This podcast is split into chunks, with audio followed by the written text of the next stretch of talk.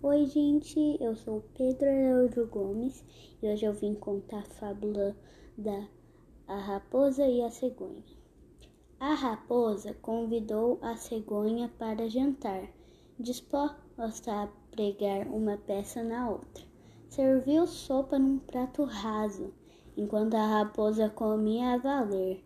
A cegonha, com seu bico enorme, não conseguiu provar uma gota que fosse ficou morrendo de fome, com o estômago a roncar, mas não disse nada.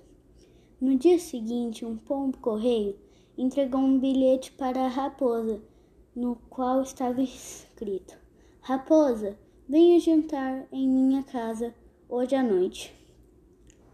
A raposa aceitou o convite e, na hora marcada, estava cheia de gentilezas na casa da outra. Quando se sentaram à mesa, a raposa teve um, uma decepção e tanto. O delicioso ensopado de carne foi servido em jarras altas, com um gargalo estreito. Para a cegonha bastava colocar o bico, mas a raposa não conseguia comer de jeito nenhum.